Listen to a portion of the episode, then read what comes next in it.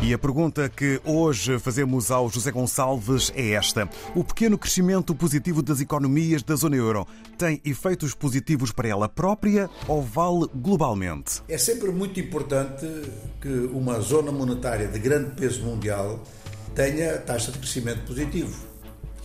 A zona euro está situada dentro da União Europeia, que é o maior bloco económico do mundo.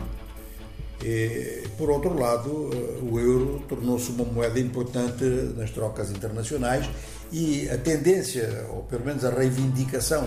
de muitos países é de diversificar as moedas que existam, que existam uh, como moeda de troca mais consagradas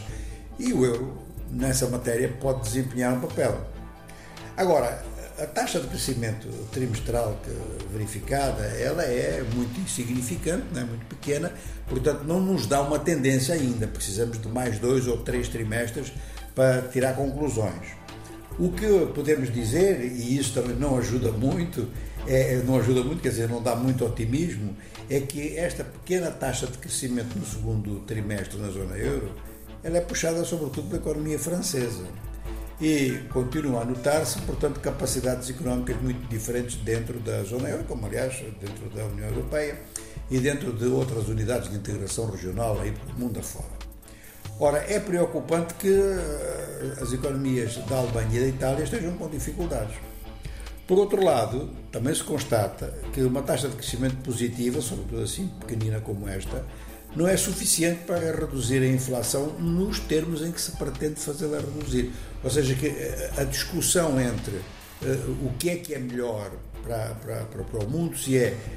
soltar a taxa de juros, baixá-la o mais possível para promover mais crédito e, portanto, mais crescimento, ou manter as taxas de juros como estão para conter a, a inflação. Até aqui, eh, as taxas de juros não têm contido muito a inflação, ela, ela cai lentamente e dentro da zona do euro, junto com, a, com a, as indicações estatísticas do crescimento do PIB, nós temos a considerar que também a redução da inflação na zona euro foi mínima, foi 0,2%. E isso é, é, em média, ou seja, que há situações, há países em que é mais, bem mais, estava a 5,5, está a 5,3, há, há economias ligeiramente, com inflação ligeiramente acima acima da média, outras abaixo, mas o, o, o facto é que a redução de 2, 0,2, 0,3, 0,5 mesmo, com as taxas de juros que estão a ser praticadas, que são de 3 a 4%, naturalmente que o preço está a ser pago é muito alto e os ganhos são muito lentos. Isto é importante à escala mundial, porque taxa de crescimento do PIB